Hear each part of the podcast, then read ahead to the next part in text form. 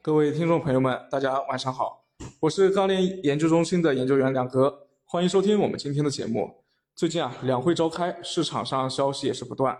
我们发现黑色市场的分化非常明显啊，钢厂的利润再度扩张。但是今天呢，黑色系又再度大跌啊。对于各品种的现状，我们分析师怎么看呢？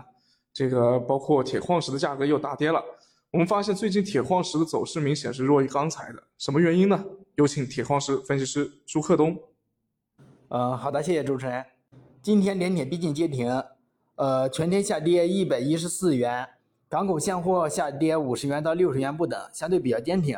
之所以出现这种情况现象呢，主要是唐山限产导致市场对未来的一个预期转弱。近期呢，唐山限产文件发的比较多，嗯，所以今天呢，就是有一个关于唐山限产，说九家钢厂全部关停，评级为 D 的九家钢厂全部关停。涉及的高炉大概三十多三十座，呃，影响的日均日均铁质产量大概五万吨，对铁矿石需求大概是十万吨每天。这个消息呢，成为了一个今天市场下跌一个催化剂吧。但是根据我们了解的一个情况来看的话，唐山区域评级为 D 的企业大概有十家，呃，占了唐山地区的产能百分之二十八。截止到今天下午四点。是所涉及的钢厂表示，此次限产未直接影响一个高炉生产，但是有钢厂表示，因为烧结矿供应紧张，呃，已经已经正在准备，呃，那个关停高炉。根据我们调研的一个结果计算的话，就是目前唐山区域高炉开工率，呃，较三月四号那期相比的话，减少了十一百分之十一。预计铁水产量减少，大概影响减少大概是百分之二点八四，嗯，其中包含了六座四百五的高炉以及呃新宝泰关停的一座高炉。好的，谢谢柯东。近期现货市场的价格波动频繁，下游需求恢复的如何呢？我们来请教一下 MySteel 建筑钢材分析师冒云云。好的，主持人，今天国内建筑钢材价格的话是呈现一个加速下跌的走势。截止到收盘的话，主要城市螺纹钢均价是四千七百四十一元每吨，跟昨天比的话是下跌了二十六元每吨。MySteel 螺纹钢价格指数是四千七百六十七，较上个交易日也是下跌了二十九。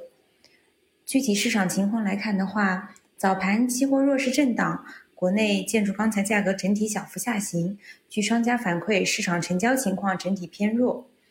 午后七螺大幅下挫，市场价格也是加速下行，商家的报价较为混乱，下游采购观望增加。总体来看的话，近期的一个现货价格波动比较频繁。据商家反馈，实际市场的一个成交情况的话，跟进也是不足大家的一个预期。市场心态的话，整体的出现了一个分歧。预计的话，明天现货价格将延续今天一个弱势震荡的运行态势。谢谢。好，谢谢云云。今天热卷的价格也是被带下来了，总体趋势会转弱吗？有请热轧分析师张一鸣。好的，主持人。呃，今天的全国热轧板卷价格整体是一个大幅下跌的状态。那么分区域来看的话，华南、华东、华中地区的价格呢跌幅比较大。那么西南、华北、西北、东北地区呢价格跌幅相对较小一些。但是预计明天这些地区呢在早盘会出现补跌的情况。另外呢，今天的黑色商品期货市场呢是开盘维持震荡，但是尾盘呢跳水向下，零五合约呢是收跌了百分之三点一。现货市场呢早盘报价多数也是持稳的，但是成交比较弱。午后呢，随着盘面的跳水，投机需求较强的地区呢，比如像华东地区这种的，那么现货价格呢出现一个大幅的走弱。但是跌后呢，市场低位出现一个比较活跃的投机需求，低位收货的情况比较多。但是商家目前报价虽然是随盘下跌，但是依然不太想过低出售吧。那么从今天整体的情况来看，成材其实是被铁矿被动带下来的，可能是受唐山一级响应啊等宏观一些原因的影响，那么导致原料走弱。但是对成材实质上的利空其实并不太多。那么综合来看，预计在情绪面平稳后呢，成材很难继续破位向下一个大幅的下跌，或许将维持一个区间震荡盘整的状态。好的，感谢各位分析师的分享啊。两会期间消息也比较多啊，我们当年的这个呃，在网站和手机版上都开辟了专题栏目，大家可以密切关注我网发布的最新的资讯。也感谢大家的收听啊。欢迎明天继续收听我们的节目，再见。